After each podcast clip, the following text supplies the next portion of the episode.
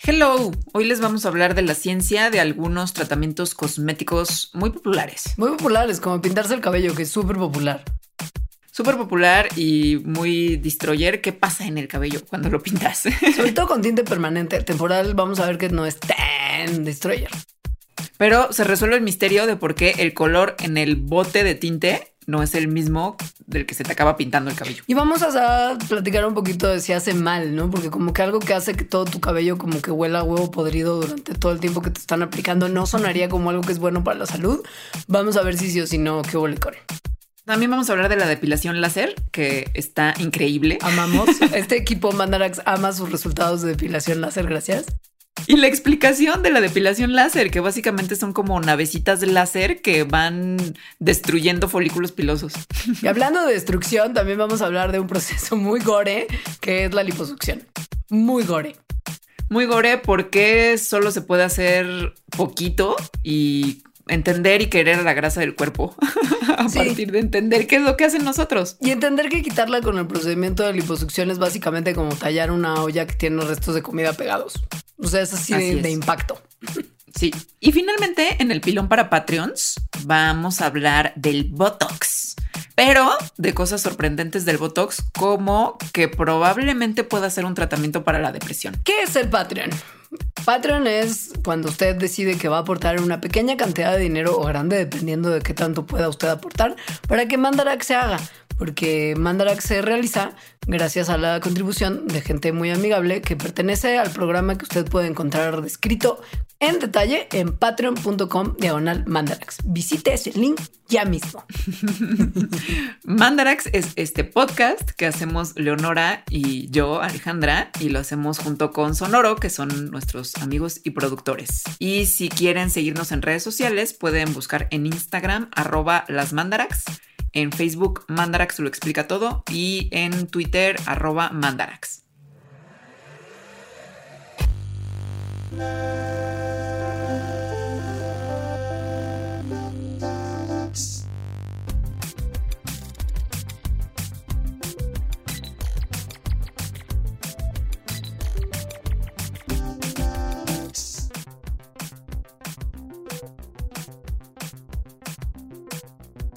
Hola, bienvenidos al episodio número 198 sobre la belleza como tal.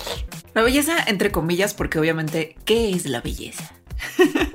No es una discusión como estética, filosófica de lo que constituye bajo nuestros estándares el concepto de belleza, sino más bien de las mugres que nos ponemos y metemos para sentirnos que somos más bellos según ciertos estándares de belleza occidentales, que además pues fueron como arbitrariamente definidos y que no tiene probablemente ningún sentido que los tratemos de cumplir a costa de un montón de, de nuestra economía y nuestra salud, al parecer. Sí, y que están como encapsulados en la industria de la belleza, ¿no? Que así se le Ajá. llama.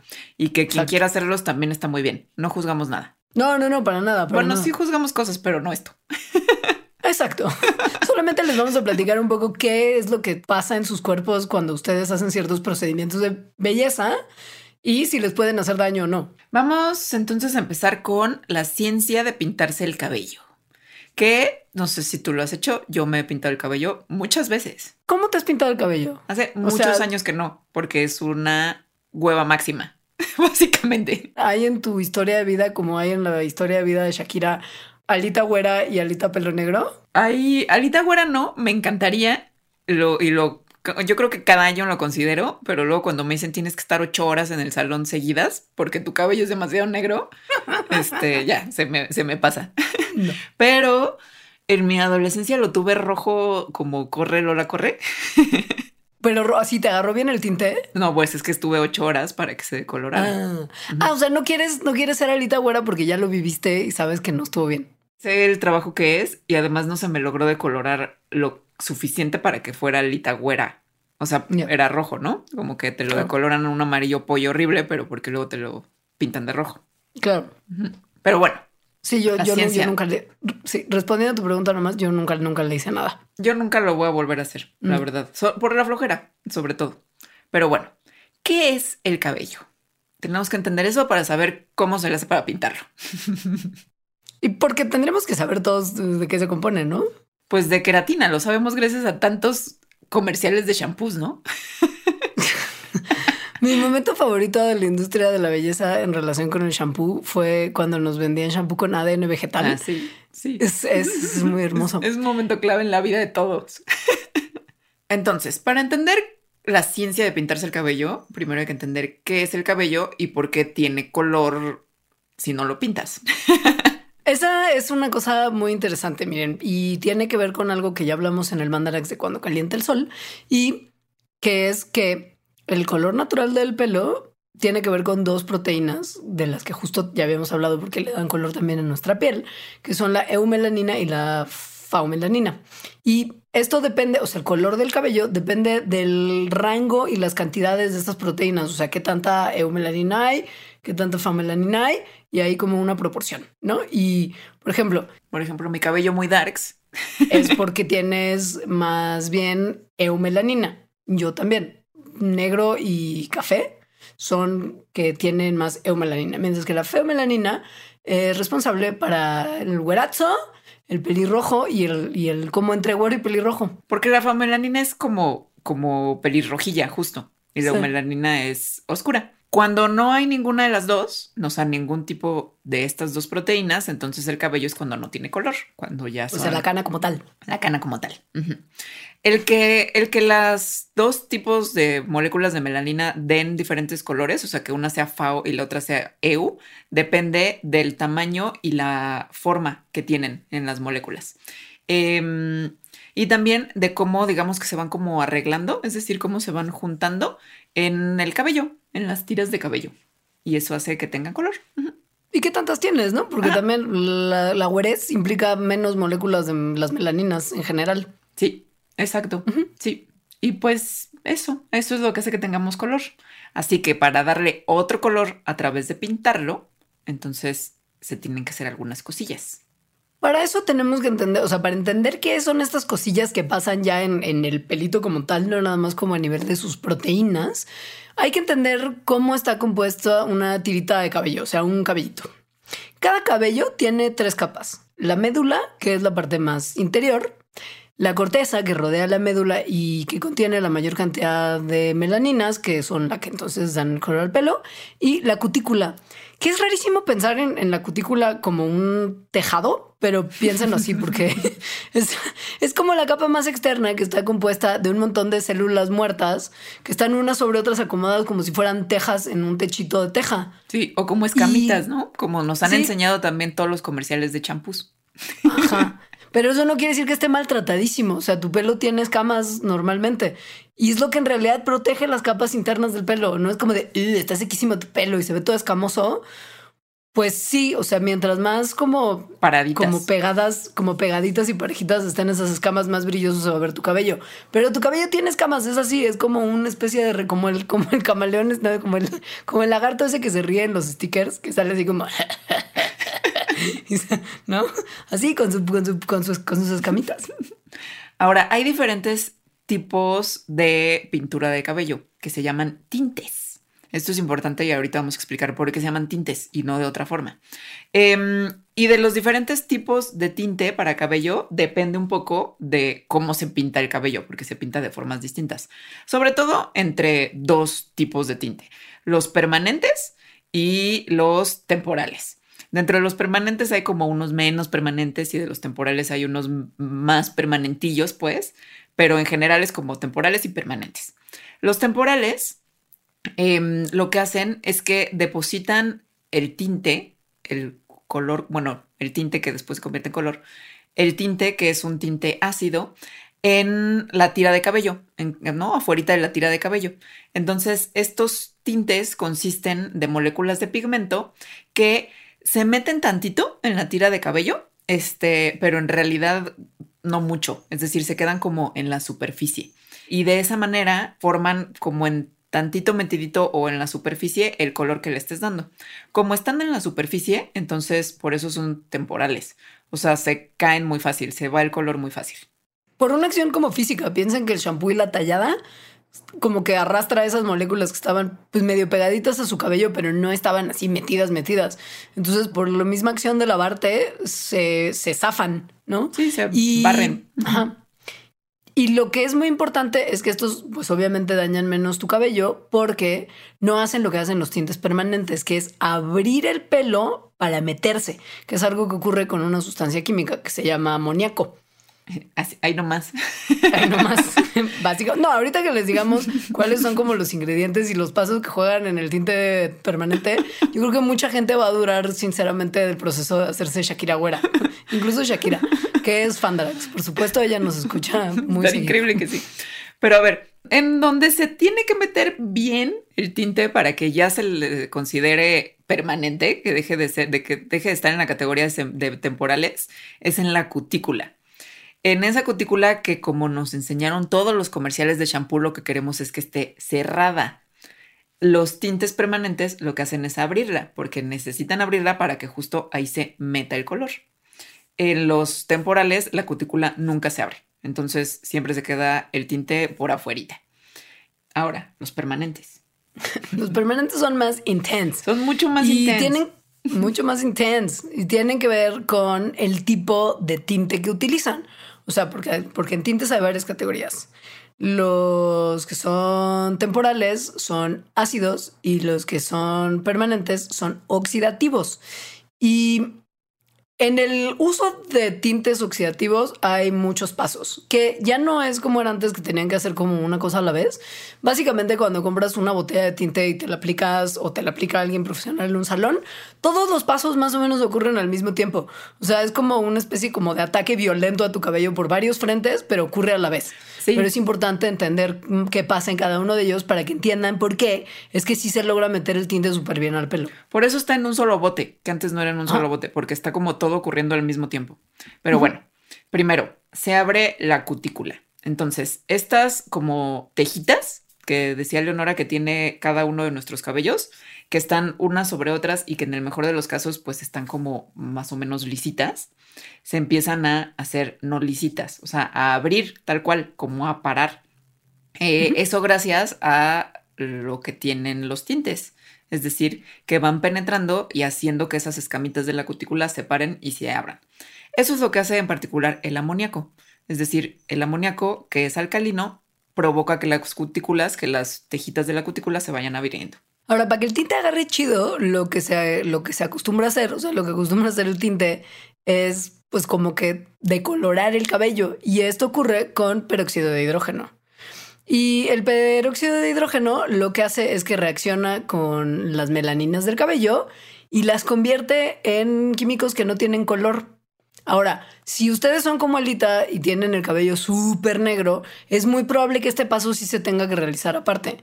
Y entonces tengan que estar ocho horas en el salón y primero les tengan que agüerar el pelo y quitar y matar todo su color normal para que peguen las otras partes del tinte. O sea, poner un montón de peróxido para que justo toda la eumelanina que hay en mi cabello se vuelva sin color.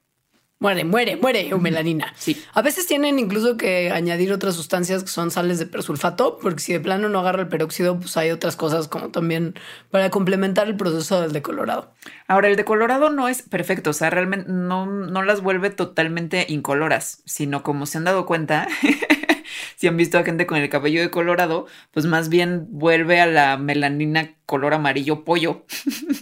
Ese amarillo pollo en realidad es el color natural de la queratina. La queratina es la proteína estructural del cabello. Entonces digamos que mató a las melaninas, bueno, al color de las melaninas y entonces se revela el color natural que de todo mundo es amarillo pollo. Salvo que tengas de plano muchísima eumelanina, porque si es así, se te puede quedar como un doradich o un rojizo después de que te aventaron todos los químicos para el decolorado. O sea, no, no es que todos los colores de cabello lleguen, por más que este ataque se ha hecho perfectamente, al color natural de la queratina. A veces se queda un restillo del otro.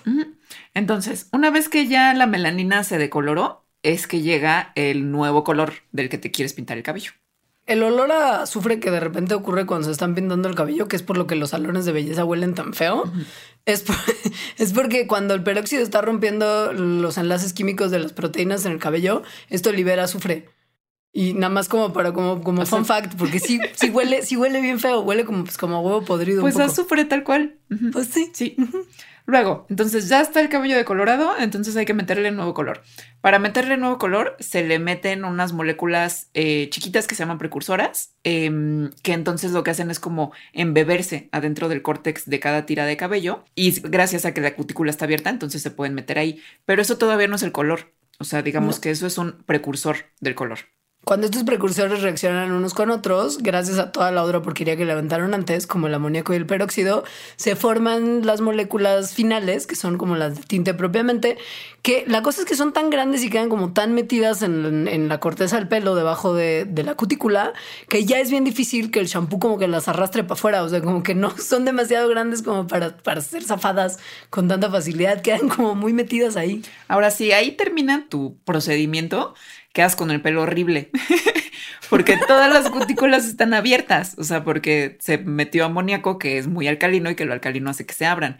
Entonces, después de que ya pasó todo esto y ya te pusieron el color, hay que poner un acondicionador que sea ácido, porque entonces eso hace que las cutículas se vaya cerrando, aunque pues en este proceso de que la cutícula abre y cierra, obviamente el cabello pues se daña sí o sí. Ok, ¿por qué? Pregunta el millón el color del bote no es el que eventualmente queda en tu cabello. Eso es una excelente pregunta, porque más el color del bote siempre es como cafezoso. No, no, no. Bueno. No, el del bote bote es que nunca te has pintado el cabello. El de la caja, obviamente es espectacular, pero el del bote nunca te sí. no es el color que te estás poniendo ni de siempre es como para nada. Café oscuro. Ajá. Sí. Nunca. Sí, no, he visto, he visto tintes, mi abuela se pintaba y era súper feo, era como bien desagradable, que además usaba guantes y entonces todo era como medio, no sé, se veía, era, era, era raro su proceso, pero sí lo tengo. Y luego se va viendo como la magia, porque te lo pones y efectivamente es como cafezoso y pasa un ratillo y se empieza ya a poner del color que se supone que es, ¿no? Que es. Bueno, ¿por qué pasa esto? Eso pasa porque en los tintes que son oxidativos, el amoníaco y estas moléculas precursoras que les dijimos que, reaccionaban para hacer el color, em, que, están, que están en un solo bote, eh, están por separado, o bueno, ah, ya no tanto, del peróxido. Entonces, cuando las mezclas, o sea, cuando, sí, cuando se mezclan todas estas moléculas y las aplicas al cabello, es que entonces el color empieza como a revelarse por la reacción química que tienen los precursores con el amoníaco. Es decir, lo que te da el color es la reacción y no la las moléculas tal cual que están en el bote. Y por eso toma tiempo que agarre el color, como media hora. O sea, no es inmediato, no es que te lo ponen y ya, sino que tiene que pasar un tiempo para que estas moléculas reaccionen entre sí, media horita, para que se pueda ver toda la magia ocurrir. Sí. Entonces, es por eso que son tintes, es decir, lo que te están poniendo en el cabello no es que sea un pigmento, no es que sea como una acuarela de un color que es un pigmento y te lo ponen, sino que son tintes en el sentido de que son químicos distintos que a veces ni siquiera tienen un color este, pueden ser sin ningún color en absoluto, pero que cuando hacen una reacción producen cierto color. Y por eso el tinte no es lo mismo que el pigmento. Todo esto suena a que es malísimo para la vida. O sea, a mí me sueltas que te estás poniendo como amoníaco y unas sustancias y sustancias de que decoloran y reaccionan ¿sí? ¿Y, que, y es como, no, no necesito. Y que hacen que tu cabello huela a azufre. porque se están rompiendo todas las moléculas químicas que ahí viven. Es como, no, siento que algo malo debe de estar pasando. Bueno, pero es sí o no. Y sobre todo que estamos diciendo que ni siquiera es que te pongan una molécula que ya conoces y que te está pintando, sino está ocurriendo una reacción química que hace nuevas cosas y que no está en el bote. La reacción química no está en el bote, la reacción química ocurre en tu cabeza. ¿Da esto algún tipo de cáncer, por ejemplo? ¿Google voy a tener cáncer? Google siempre te dice que vas a tener cáncer. por eso, aunque no te pintes el cabello, o sea. En vez de Google voy a tener suerte, es Google voy a tener cáncer, porque cada que metes como una pregunta médica, es decir, ¿de qué cáncer tendré hoy? Mañana, mañana mueres. Tienes 15 minutos de vida. Despídete de todas las personas que quieres y entrega a tus gatos a alguien que los vaya a cuidar. Pero a ver, Google voy a morir de cáncer por pintarme el cabello. Pues igual y sí, igual y no. Hay muchos diferentes estudios, muchos de los que dicen que no hechos por la industria de pintarse el cabello. Pero igual los otros que dicen que sí tampoco son así como que tan concluyentes. Entonces, sí se ha visto que eh, los tintes de cabello pueden aumentar el riesgo de, ciertos tipos de cáncer. Em, Y como de vejiga. Como de vejiga. Ajá, en particular de vejiga, creo. Básicamente. bueno, también de otros, pero es que de ninguno hay así como algo súper concluyente, que es algo muy común que pasa, que pasa con el cáncer, ¿no? Porque pues, es multifactorial. Entonces es muchas veces difícil de saber. Hay un metaanálisis, es decir, un análisis que se hace como recopilando información de muchos otros estudios más chiquitos y que por lo tanto digamos que tiene como más robustez, en el que se ve que sí algunos tipos de tintes de cabello pueden estar relacionados con este aumento de riesgo en el cáncer de vejiga. Pero luego hay otro metaanálisis que hizo la industria de pintarse el cabello que dice que no, que en realidad no, o sea, que, que no hay ninguna relación. Ahora hubo otro meta-análisis que estaba estudiando si había relación entre pintarse el pelo y otros tipos de cáncer, como el linfoma que no es de Hodgkins, que es un cáncer del sistema linfático, la leucemia, que es un cáncer de la sangre, o el mieloma, que es un cáncer de médula ósea. Y mientras que algunos estudios muestran que hay quizá un pequeño aumento en el riesgo, otros estudios encuentran que no aumenta para nada. Y que si acaso los que encontraron que podía haber un riesgo, igual era súper pequeño. Entonces es como de, eh, pues por ahí quizá no. Luego para del linfoma de que no es de Hodgkins, eh, se ha visto que igual y sí hay un pequeño incremento en el riesgo, pero para la gente que se pinta el cabello de colores oscuros.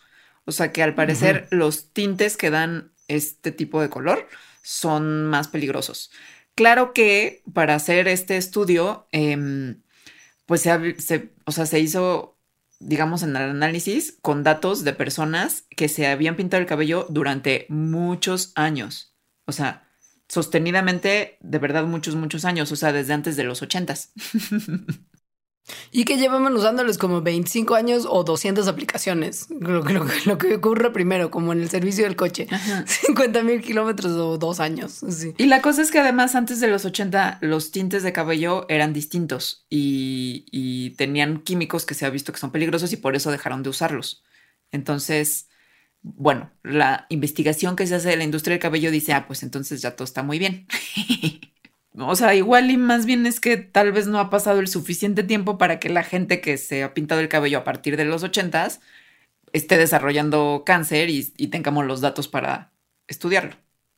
Pero básicamente lo que dicen todas las personas que han hecho esos estudios es que ahorita sería mucho más sensato para evitar cualquier riesgo de cáncer, más bien cambiar todos tus otros hábitos que sí sabemos que influyen directamente y que generan mucho más riesgo de cáncer, que son tu dieta, si fumas o no, si bebes o no y si haces ejercicio o eres una persona sedentaria. O sea, básicamente estaríamos todos mejor preocupándonos por tener eso todo bajo control que si el minúsculo riesgo que se ha visto que podría haber por pintarse el pelo. También por ahora. Sí, y también se han hecho estudios epidemiológicos eh, no relacionados con la industria de pintarse el cabello, muy grandes, es decir, que incluyen a cientos de miles de personas, en particular de mujeres, más bien, eh, que muestran, que no han encontrado más bien, que haya riesgos a la salud elevados de usar tintes para el cabello. O sea, mejor tener una vida sana de otra, de, otro, de, otros tipos. Y, sí. Aunque bueno, la gente que, o sea, que sí está como más preocupada, la gente en la ciencia que está más preocupada, dice que pues más bien hay muchas cosas que todavía no sabemos. Lo que sí se ha visto es que también pues por ejemplo, el usuario de a pie, sé que me estoy, me estoy quizá adelantando, pero que el usuario de a pie quizá no es el que tiene mayor riesgo por el uso de estas sustancias, sino al final del día, quien se encuentra mucho más en riesgo es la gente que se dedica todos los días a aplicar tintes en el cabello, que son básicamente las personas que trabajan en estéticas. O sea, es una actividad de riesgo, o podría ser, porque en realidad, si, si existieran como químicos que son carcinogénicos en la reacción química que se hace en la cabeza, o bueno, cuando estás pintando el cabello, pues sí, quienes están en más contacto con eso no es la gente que se pinta el cabello, es la gente que te lo pinta. Claro. Y una vez más, es difícil, es difícil saber qué hubo lecón porque no es que lo que contengan los tintes sea propiamente carcinogénico. También tienes que tomar en cuenta en la reacción, ¿no? O sea, lo que hace la reacción que puede ser dañina igual y como que ese proceso oxidativo podría estar generando algún proceso cáncer, cancerígeno en nuestras células. Y eso de repente también es como más difícil de medir. Es mucho más difícil de medir porque además lo que tienes que declarar tú como industria, como de te estoy vendiendo este producto, pues son los contenidos del producto. Claro, y sus componentes. Ajá, sus componentes. Y aquí los componentes, pues igual y no son carcinogénicos, pero los componentes que se forman en la reacción para producir el color, igual y sí. Eso es lo que, lo que argumentan las personas que dicen que sí es peligroso. Ahora, fuera del cáncer de vejiga y los otros que dijimos, sí, como que unos estudios ahí de los que se hizo un metaanálisis, lo que pueden quizás sugerir es que tal vez hay un pequeño riesgo aumentado de cáncer de mama. Sí, igual y no tan, bueno, no sé. O sea, en justo metaanálisis que se han hecho sobre esto, se ha visto que más o menos eh, hay un incremento del 20% del riesgo de desarrollar cáncer de mama en las personas que usan con frecuencia tintes de cabello. Ese es como el que más claro se tiene, quizá podría haber alguna relación. Así es. Yo ya no me lo vuelvo a pintar. Yo no voy a empezar ahora. O sea, estuve 40 años sin. Después de este Mandarax, francamente no. Pero sabes que sí me hice y fue una excelente decisión que agradezco todos los días y que de verdad volvería a hacer en cualquier momento si acaso tuviera que. La depilación láser. Yo también, ¿eh? También le agradezco. me agradezco a mí misma, como qué buena decisión tomaste. No. Abrazos en, así, palmadas, en autopalmadas en la espalda a Leos del pasado y a Alita del pasado por haber tomado esa decisión. Y que es bien interesante. Esta, esta me encantó la ciencia detrás de la depilación láser. Que en realidad se tendría que llamar como proceso depilativo de fototermólisis selectiva. Ándale, ándale. Porque foto, luz, termo, calor, lisis, romper, separar. Ajá. O sea, básicamente es eso. O sea, luz y calor rompen y separan. Eso es lo que sucede. O sea, bueno, más bien, este término muy pomposo de fototermólisis selectiva lo que implica es que hay una herida microscópica en un tejido, que es el tejido como al que le estás apuntando, en un sitio específico, por eso es selectiva. Y que esa herida o esa lesión es causada por calor, que el calor lo está dando la luz, que en el caso de la depilación láser, pues es el láser. Entonces, em, el blanco en el tejido, o sea, donde como que está yendo a clavarse el láser, por así decirlo, es blanco de la absorción selectiva de pulsos de radiación. Y esos pulsos de radiación se dirigen a unas cosas que se llaman cromóforos. Los cromóforos son en las moléculas la parte que es responsable del color. Esto pasa porque estas, estas partecitas de las moléculas absorben la radiación electromagnética de ciertas longitudes de onda del espectro, ¿no? Sí. De la luz, del que ya hemos hablado un montón. Y que en particular en el proceso de la depilación láser, el cromóforo al que se le apunta es la melanina. La melanina absorbe la luz en un rango particular que es de 300 a 1200 nanómetros y los láseres que apuntan en esta longitud de onda en particular son súper buenos para eliminar el cabello. Pero, o sea, es como de, ¿cómo? ¿What? Pero como que apunta el color. Entonces, no me quita el pelo, solo me lo decolora. ¿Cómo? No entiendo. No, lo no van a entender. Destruye. sí, es sí es increíble el proceso. O sea, la persona que pensó en esto es súper inteligente, siento. Eh, a mí se me hace increíble, sí.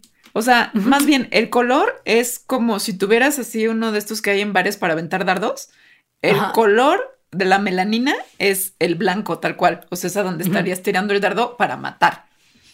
Claro. Entonces, lo que, o sea, en otras palabras, lo que acabamos de decir es que los láseres emiten una luz en cierta longitud de onda específica. Esa longitud específica es la que tiene la melanina. Entonces, el láser va dirigido específicamente a atacar la melanina. Entonces, llega a través de la piel a las, bueno, a las partes de las moléculas que tengan este color que se le dijo al láser que tenía que perseguir. Entonces entra la energía de la luz del láser por la piel y al pigmento, o sea, y a la melanina que está en el cabello. Entonces, cuando eso pasa, eso crea mucho calor y destrucción. O sea, literalmente como que destruye a lo que le está pegando, que en este caso sería el folículo que tiene el color del cabello. Este folículo que tiene el color de cabello también es donde viven las células madre del cabello, que son las responsables de que crezca el cabello también. O sea, el contenido de melanina que tenemos en el área de, nuestro vellito corporal es mucho más alta en la parte como de la base del pelo, y como las, las células como de la matriz del, del, del cabellito, ¿no? Entonces, cuando tú le apuntas el láser y le disparas a la melanina, hay tanta melanina en el área alrededor del folículo que captura la energía del láser y lo distribuye a todas las otras estructuras del folículo del pelo. Y esto eventualmente resulta en la destrucción de la parte a partir de la cual crece el cabello de nuevo, que es como la matriz del, del vellito y las células madres como del bulbo de donde crece el pelo. Es súper inteligente. La melanina es como una especie de imán que recibe el láser y que recibe tanto calor que de ahí como que lo transfiere a la parte donde están las células a partir de las cuales crece el pelo y las destruye, haciendo que no vuelva a crecer. O sea, y sin dañar lo demás. Es, es como una navecita de láser, o sea, te están disparando láser para destruir los folículos, literalmente. no destruir lo demás, además, o sea, es que eso es lo que es muy tremendo, fue como lo pensaron súper bien. Sí, así es. Entonces, destruye y eso hace pues que no vuelva a crecer. Muchas veces sí vuelve a crecer, depende de varias cosas, ahorita les decimos, pero bueno, al menos lo deja suficientemente dañado para que no crezca en un muy buen rato o que crezca como más delgadito. Exacto. Y, más clarito tal vez también. O sea, como que sí, sí, sí, sí se nota un cambio en lo que, en lo que vuelve a aparecer de repente rebeldemente. O sea, un rayo láser lo atacó. o de hecho, varias veces. Sí, sí. Y ahora, si se les, se, les hizo como de, oh, what's como hay células madre en la parte de nuestro pelo. Bueno, sí. Digo, nada más que sepan que en el ciclo de crecimiento del cabello, pues el pelo se, regenera y se reconstruye a partir de un grupillo de células madre, que no son de las células madre embrionarias que pueden dar lugar a cualquier otro tipo de célula, pero sí son células que se van reproduciendo un momento que están no diferenciadas morfológicamente y que eventualmente o sea, tienen como la potencia de reproducirse que asociamos con células madre, ¿no? Entonces no es que del pelo vaya a ser como, oh, tengo la capacidad de recondicionar las células de pelo a un hígado, ¿no? O sea, no. Pero sí se les conoce como células madre por su multipotencia, que además también, porque sí pueden dar lugar no solamente a, células de pelo, pero también a algunas células de, de piel, como las epidérmicas, y a células de las glándulas sebáceas. O sea, sí son como celulitas importantes, por lo que a lo mejor quizá alguien más clavado te diría, no te hagas la depilación láser, porque esas células de tus folículos pilosos pueden ser importantes para otras cosas también. Y tú dirás, no me importa, quiero ser libre de vello todo el tiempo. En realidad no creo que nadie te dijera eso realmente, porque no se ha visto que haya un riesgo de eso. Ajá. Pero esto de las células madre y de que en el folículo hay células madre que entonces están haciendo que el cabello se regenere, y te crezca literalmente, tiene que ver con que cuando te haces la depilación láser tienes que ir varias veces a la misma zona. Y no nada más porque no le atinaron a todos los folículos, que, bueno, puede esa es una razón. Sino que esta, esta matriz de cabello, o sea, de donde está saliendo el cabello, donde apunta el láser, solo es sensible al láser, es decir, solo el láser realmente la destruye, la lastima, cuando está en la fase anagénica del crecimiento de cabello. Entonces el cabello, el ciclo de crecimiento de cabello tiene varias fases eh, que ahorita se las vamos a contar. Y nada más en la anagénica es en la que es sensible a que pueda morirse. What is la fase anagénica? Bueno, la fase anagénica es una de tres fases del crecimiento del pelo y es en la que hay realmente un crecimiento activo de los folículos del pelo. La segunda fase es la fase catagénica y la tercera fase es la fase telogénica. Hay gente que cree que hay una cuarta fase, pero para fines prácticos solamente esos tres. Entonces, la fase anagénica, donde se da el crecimiento activo, es un momento en el que las células de la raíz del cabello se dividen súper rápidamente y van construyendo como, que te pues, como el pelito como tal. Sí, exacto. Básicamente.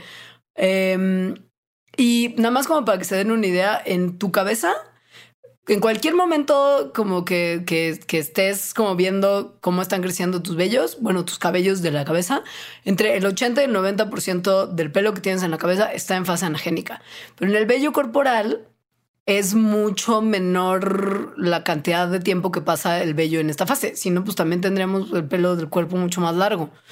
En realidad, el mayor porcentaje de tiempo en el que está como tu vello corporal es en la fase telogénica que es una en la que no está, es una que no está viendo crecimiento, básicamente. en la que nada más está ahí, que justo es lo que pasa pues con casi todo el vello corporal, que nada más está ahí. claro. Por eso crece, pero crece también te dicen que te rasures eh, y no que te depiles con cera o algo así antes de la depilación láser, porque entonces eso hace que empieza a crecer el vellito y que más probablemente esté en la fase anagénica. ¿Cuánto tenemos que volver a ir para asegurar que le demos bien a todos nuestros vellos en la fase anagénica y el proceso sirva?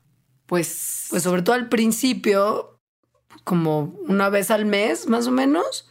Cuatro a seis sesiones una vez al mes es importante y luego como una cosa de mantenimiento en la que puedes ir más ya más espaciado. Ahora, no a todo mundo le funciona igual la depilación láser y eso depende sobre todo del color de la piel y del color del cabello. Em, en- como el láser está dirigiéndose, apuntando hacia la melanina, entonces entre más melanina tenga el cabello, pues el láser va a llegar mejor y a destruir más. Las personas que tienen el cabello o el vello corporal pues güeroide o más clarito, entonces no es tan efectiva la depilación láser porque el láser pues no encuentra qué atacar.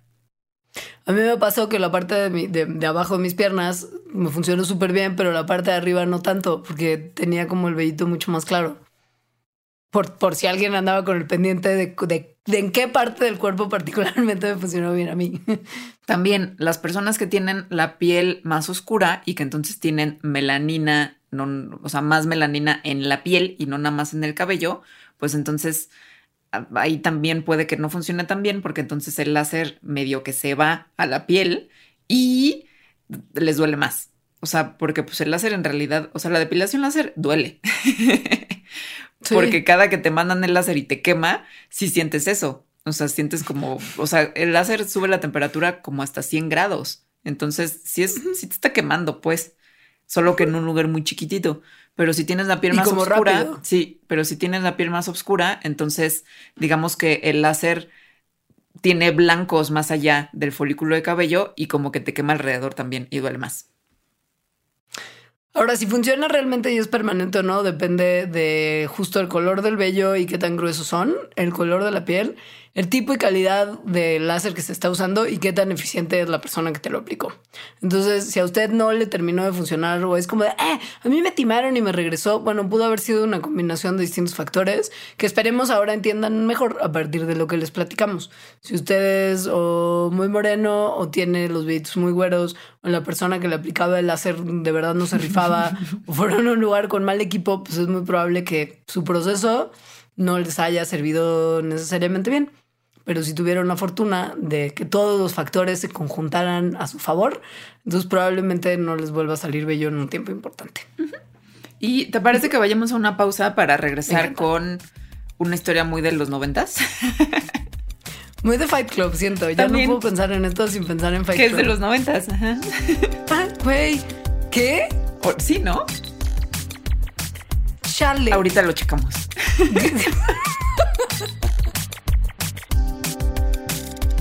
Patreon.com Diagonal Mandarax. Suscríbete desde un dólar al mes para acceder a la grabación en vivo, contenido extra, merch, participación en la elección de temas y muchos beneficios más de la comunidad Mandarax. Patreon.com Diagonal Mandarax. Ok, si usted es una persona que no ha visto el club de la pelea, pues vaya a verla. Pero no en China porque cambian el final. Esto está muy fuerte, pero bueno, luego hablamos de eso. ¿Viste que salió Chuck Palahniuk a decir que estaba ok porque era mucho más parecido al nuevo final a como termina la novela? O sea, como con un letrero. Yo no vi la versión china, pero me parece Ay, interesante no, que... yo sí vi la versión china. ¿Cómo que viste la... O sea, muy ¿la viste para impresionante. ver la censura? O sea, lo vi, o sea, no vi la versión china completa, ¿no? ¿Viste- Sino que vi final? las capturas de pantalla del final de la versión Ya. china, que es un letrero como tipo Star Wars que te cuentan lo que pasa para ahorrarse escenas. Que sale un letrero, o sea, cortan eh, cuando van a explotar todos los bancos, o sea, están viendo hacia la ciudad. Cortan antes de que exploten y sale literalmente un letrero que dice: Llegó la policía a capturar a Tyler Dorden, estuvo en cárcel 12 años, pero luego salió y se rehabilitó y es feliz. Fin. Güey, ¿es en serio?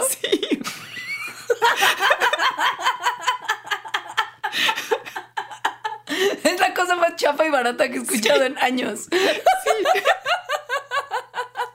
Suena, güey, es como de final de película muda. O sea, de güey, de. Es un letrero, ajá. Ay, me muero. Ay, qué risa.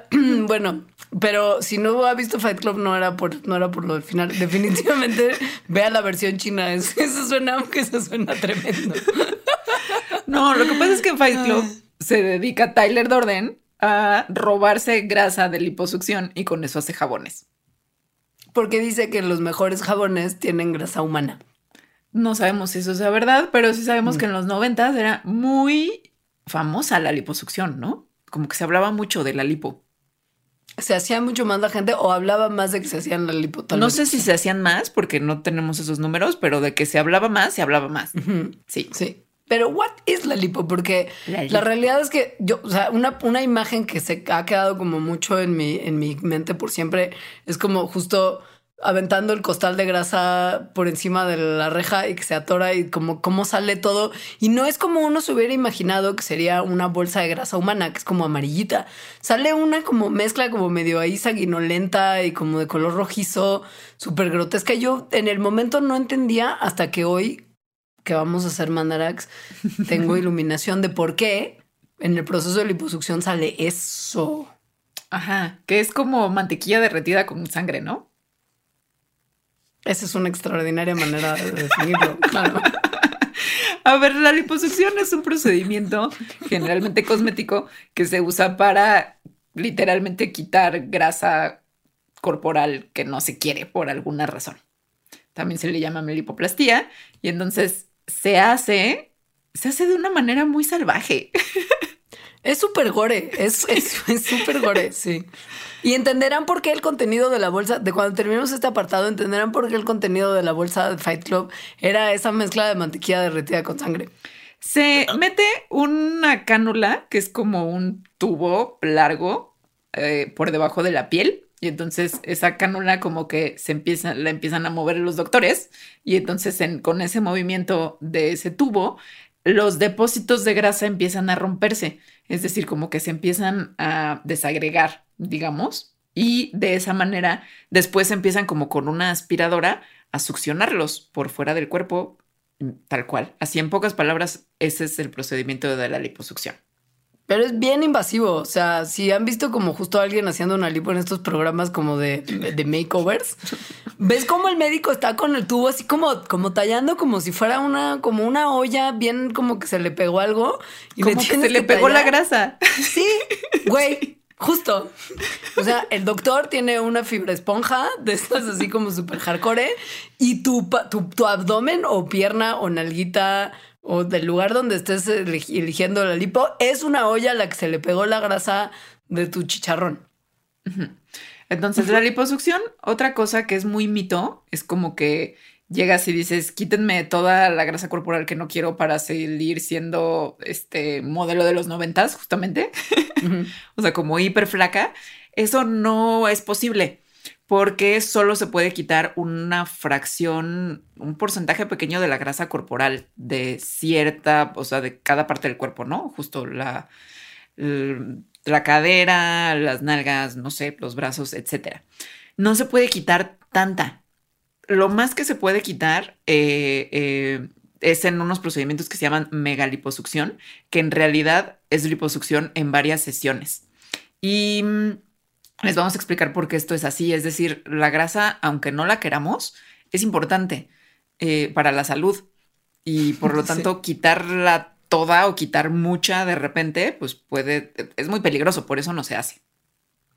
Y de hecho se, se ha visto que funciona en realidad bien solamente para, o sea, en términos cosméticos, para cierto tipo de personas con precondiciones que, que son las adecuadas para la lipo, que es que básicamente tengas un peso normal, que sean áreas donde la piel está medianamente firme y que le eches ganas para mantener un peso sano después. O sea, no es que sea como de, ay, eh, una persona con, qué sé yo, como un sobrepeso importante y así si quiere hacer una liposucción y convertirse en Cindy Crawford, no va a pasar.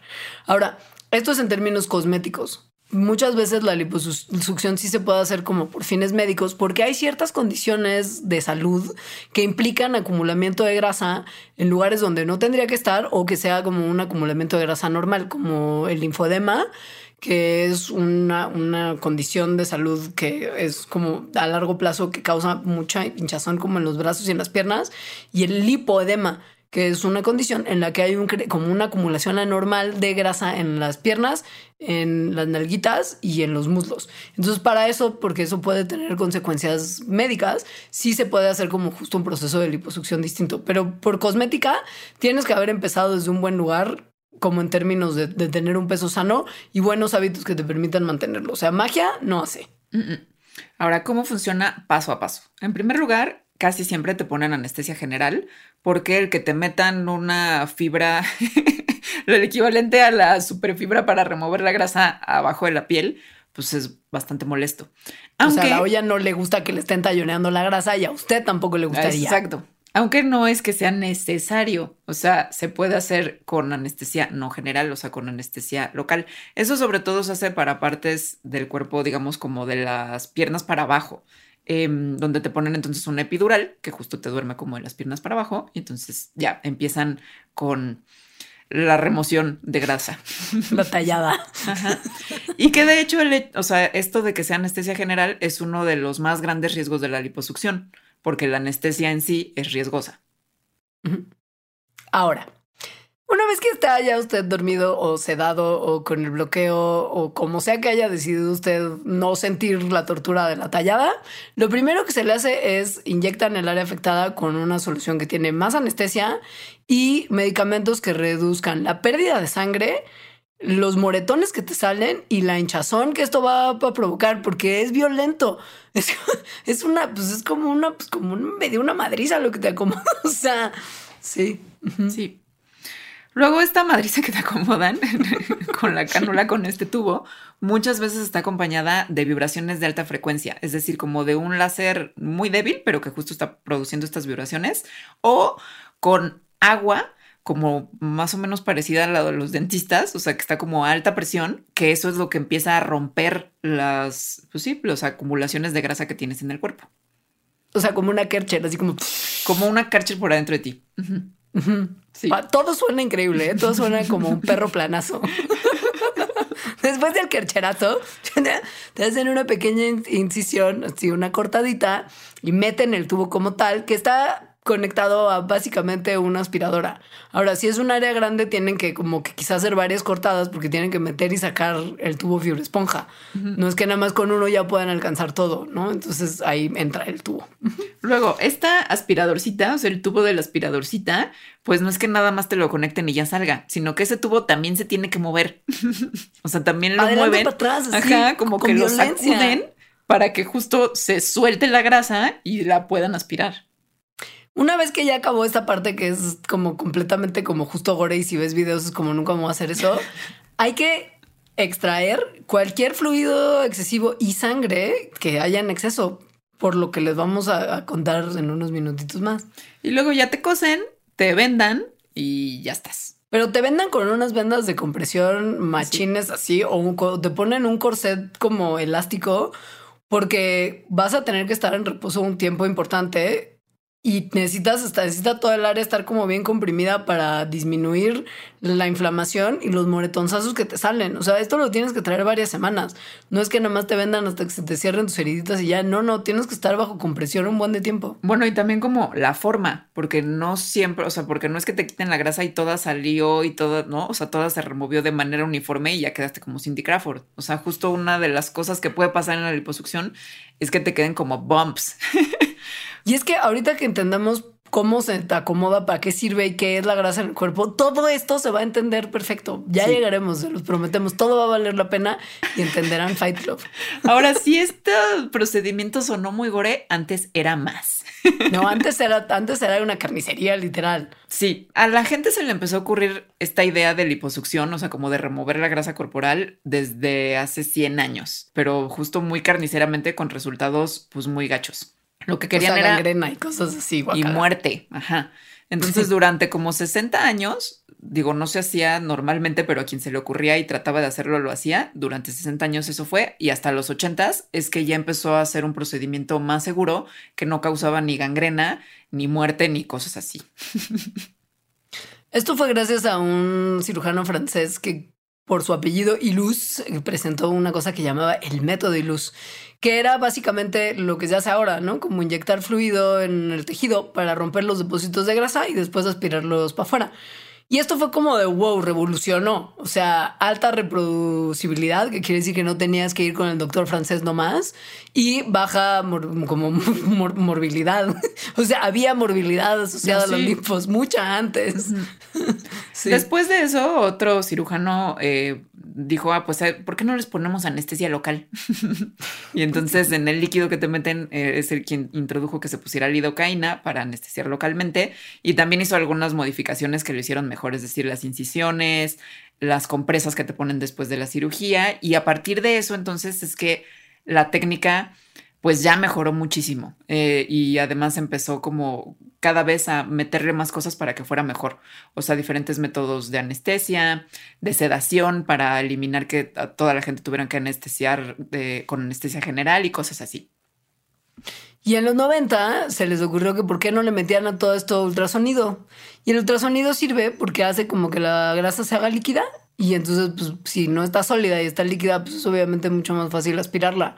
O sea, como que te meten una licuadora para licuar la grasa y de esa manera que la aspiradora la aspire mejor. Y, miren que sí, o sea, lo que contamos es, o sea, todas estas mejoras y, la, y el proceso de lipo ahorita es traumático. o sea, antes era, o sea, esto ya es como muchísimo menos dolor, muchísima menos pérdida de sangre, pero muchísima menos. No es que no haya, es muchísima menos, porque el proceso sigue siendo tremendo. Así es. Entonces, ¿por qué funciona y por qué no funciona? O solo funciona en ciertos casos. Entonces, para entender eso hay que entender cómo se crea y cómo funciona la grasa corporal. La grasa corporal está hecha de células de grasa que se llaman adipocitos, también a veces les llaman lipocitos. Entonces estas son células que en conjunto forman el tejido adiposo y el tejido adiposo tiene la función de guardar energía en forma de grasa, justamente. Ahora, estas células son como un número fijo que tenemos en el cuerpo y que fuimos desarrollando hasta el final de nuestra pubertad. O sea, esto quiere decir que nuestro cuerpo fue creando adipocitos desde nuestra tierna infancia hasta el final de la pubertad y ahora que somos adultos tenemos un número fijo que sí puede crecer o, disminuir en respuesta a nuestro nivel de actividad y nuestros hábitos alimenticios. Pero no es que varíe muchísimo el número de células de grasa que tenemos en nuestra vida. Es más o menos estable y esto es muy importante como para todo este tema. O sea, más o menos, a, menos que subas muchísimo de peso o bajes muchísimo de peso, el número de adipocitos que una persona, de que una persona adulta tiene ya no cambia. Y em, en promedio, es decir, un humano promedio, tiene más o menos 30 mil millones de adipocitos. Este, estos 30 mil millones de adipocitos pesan como 14 kilos más o menos. Pero antes, o sea, en la adolescencia, en la niñez, si había sobrepeso, por ejemplo, en estas edades, entonces justo es el momento en el que se crean más adipocitos. Entonces, una persona con sobrepeso u obesidad, niñez o adolescencia, va a ser una persona adulta con ese número extra, digamos, de adipocitos, que ya se le van a quedar pues para siempre. Lo que pasa cuando uno sube y baja de peso es que estas células que ya están fijas se hacen más grandes o más chiquitas. Ahora, hay una evidencia, si bien no es concluyente, de que si de plano las células crecen de más, o sea, si llegan a un tamaño como gigantesco los adipocitos, sí puede aumentar el número de células de grasa en nuestro cuerpo, que es algo que se ve que puede ocurrir sobre todo cuando hay niveles de obesidad particularmente severos.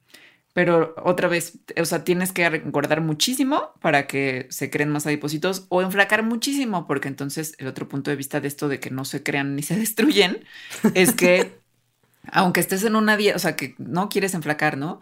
Y entonces estás en una dieta, el número absoluto de adipocitos no va a disminuir o, va o difícilmente va a disminuir, em, sino que más bien van a tener eh, como menos grasa. Pero dado que son el mismo número, esa es una de las razones por las cuales la mayoría de las dietas, o sea, de solo dietas para perder peso, pues no funcionan y después de un año la gente vuelve a ganar el mismo peso que había perdido. Ahora, lo que es interesante de la lipo es que la lipo remueve físicamente las células de grasa de las áreas que trata. Pero ¿por qué ocurre lo que vio un estudio relativamente reciente? Que es la grasa eventualmente regresa como en más o menos un año y se redistribuye a otras áreas del cuerpo, especialmente a la parte superior del abdomen. O sea, ¿qué es lo que está pasando en el proceso? Que aun cuando se quitaron estas células, la grasa regresa. Pero antes de eso, nada más como para conclusión, lo que hace la lipo es que como es prácticamente imposible quitarte adipocitos, más que con realmente quitártelos, lo que hace es eso. O sea, te los saca del cuerpo. Sí. Pero, pues sí, como dice Leonora, se ha visto que a muchas personas, eventualmente, a pesar de hacerse la liposucción, de repente otra vez ya tienen grasa en, redistribuida en otras partes del cuerpo. Eso lo que han visto, pues la gente que se dedica a estudiar la grasa corporal, es que está apoyando a una idea que se tiene de que los niveles de grasa corporal están regulados, muy regulados, de hecho, por mecanismos que todavía no saben bien qué es, pero lo que saben es que sí están regulados. o sea, por ejemplo, en roedores, cuando quitan células de grasa, regresa. Y también lo hemos visto mucho en seres humanos que pierden peso, por ejemplo, a través de dietas. Esto regresa también. Lo que se piensa es que el cerebro sabe cuánta grasa tienes y responde para que más o menos siempre tengas el mismo nivel de grasa, porque es como de necesito esto para estar bien. Entonces no permite que se, te, que se te escape demasiada. Y por eso pues la prevención de la obesidad es tan importante, porque una vez que tu cerebro dice, ah, esta es la cantidad de grasa que tengo que mantener, es bien difícil perderla. Yo diría que sobre todo pues en la niñez y adolescencia. Pues sí, porque ahí es donde se, se, fija el número de adipocitos. Exacto. Entonces, es por esto que muchas personas de la medicina enfatizan que la liposucción no es un procedimiento para bajar de peso, porque muchas veces se vuelve a ganar ese peso, por lo que acabamos de explicar, em, sino que más bien para lo que mejor sirve es para cambiar la forma del cuerpo, es decir, cómo está distribuida la grasa en el cuerpo. Porque entonces, aunque regrese la grasa, regresa a otro lugar y ya tienes como una forma, pues que te gustó más, ¿no? Ahora, ¿cuánta grasa se puede, cuánta, cuánto se puede realmente quitar por liposucción? Básicamente, por cirugía, o sea, por, por, por vez que te hagan el procedimiento, lo que se puede quitar con seguridad, o sea, sin que tengas un problema, son solo 5 litros de grasa. Porque si pasas de esos 5 litros, hay cambios internos en como los fluidos de tu cuerpo y puede haber problemas muy importantes pues con el flujo de tu sangre y con la presión sanguínea. O sea, la grasa no es que no esté haciendo nada dentro de nuestro cuerpo, está ocupando espacios que si de repente te vacían de lo que hay ahí, pues todo lo que está a su alrededor cambia de lugar y se mueve y puede tener consecuencias importantes. Ahora, la grasa, pues muchas veces es como que pareciera que no sirve de nada. Pero sí, y de hecho como la piel, que se le considera un órgano, a la grasa también hay muchas personas que la consideran un órgano y que por lo tanto removerla viene con muchos riesgos. Una de las, por ejemplo, es decir, la grasa no es que sea nada más peso muerto, ¿no? Que vas ahí como cargando si estás haciendo cosas para ti. Una de las cosas importantes que hace es que em, sostiene, o sea, como que da el colchoncito para todo lo demás. O sea, nuestros órganos internos están en su mayor parte sostenidos por grasa, por el tejido adiposo. Y, y, y no es que la grasa esté como sola, así como grandes, como barras de mantequilla, como alrededor de pon tu, estómago, ¿no? Como en, la, como en la panza. No es como que el estómago esté rodeado de barras de mantequilla puras de, solo grasa. Y muerta. Y muerta, no. La grasa está entretejida con millones de vasos sanguíneos, de vesículas del sistema linfático, de tejido, de nervios. O sea, una vez que quieres tú como de, ah, sí, pues qué fácil, remueve el tejido adiposo y ya está. No, no, te estás llevando un buen de otro tejido en el proceso. Por eso termina siendo una cosa tan gore la lipo. Porque al arrancar esas células, está arrancando todas las cosas que están conectadas a ella. Y es una cosa súper violenta. Sí, o sea, no es como justo la idea de que el grasa, o sea, como que tienes grasa de sobra como si fuera algo externo a ti. Es un tejido del cuerpo. O sea, aunque haya sobrepeso, aunque haya grasa de más, es un tejido que tienes. Em, otras cosas que hace el tejido adiposo es que es reserva de energía. O sea, cuando no hay energía en el cuerpo, por ejemplo, para pensar, que el cerebro ocupa mucha energía para pensar, entonces el cuerpo agarra em, energía y nutrientes en general de lo que está acumulado en el tejido adiposo. Entonces, eso es importante. También tiene función, sí, de regulación de hormonas y de unas hormonas súper importantes, como mm, las que regulan nuestros niveles de energía, nuestra hambre, el metabolismo en general, nuestra función sexual, o sea, la temperatura se regula por la grasa. Uy, es bien importante. Eso es bien importante porque casi siempre nada más se mencionan lo de que es como el cojincito de los órganos, la reserva de energía, pero pues sí tiene función endocrina importante y además regula la temperatura, eh, que todas esas cosas son necesarias para vivir. Y ojo, a ver, si, si quitas esos 5 litros de grasa, no es que vaya a pasar algo terrible con todas estas funciones que cumple tu cuerpo. Pero por eso no se puede quitar más. Exacto. y, y, lo que sí tenemos que tener en mente es que los riesgos que sí existen es que es como lo mismo básicamente que una cirugía en la que te abren y tienes anestesia general y hay sangrado y puedes reaccionar mal a la anestesia y eso es un problema. Y además, pues que no te quede bien porque pues como la grasa que se quita también como que igual si no se quita pareja, es que pueden quedar como baches. No es, perfecto eso que hacen con la cánula. Entonces sí, puede de repente la, o sea, la grasa abajo del cuerpo aparecer como con, sí, con chichoncitos. Puedes perder la elasticidad de la piel, puedes empezar a tener problemas de cicatrización. O sea, no necesariamente es como la mejor de las ideas que si usted dice adelante, pues nada más que sepa que esto puede pasar y que sí, que sí, si le ofrecen un video de cómo le hicieron su lipo, no lo vea. o sea, según yo, eso no lo quieres ver. no.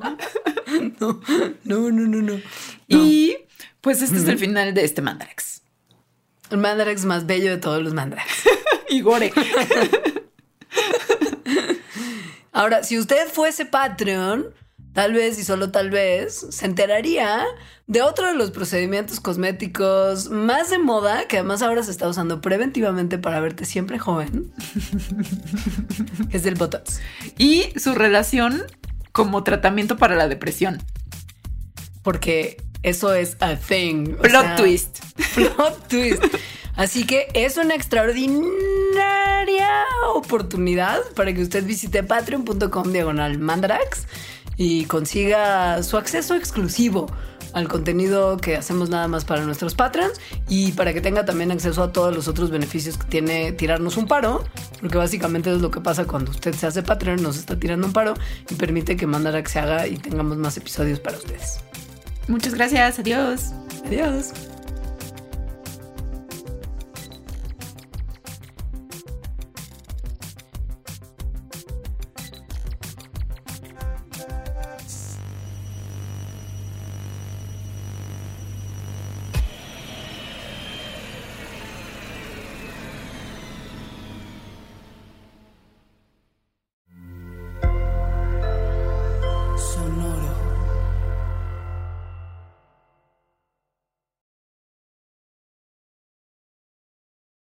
Expansión Tecnología, gadgets, lanzamientos, reportajes y el negocio de las tecnológicas. En 10 años, el metaverso aportará 5% al PIB de Latinoamérica. Internet ha representado muchos cambios para el mundo y la religión no se ha escapado de ello. Los mexicanos cada vez tenemos casas más tecnológicas. Todo en menos de 5 minutos.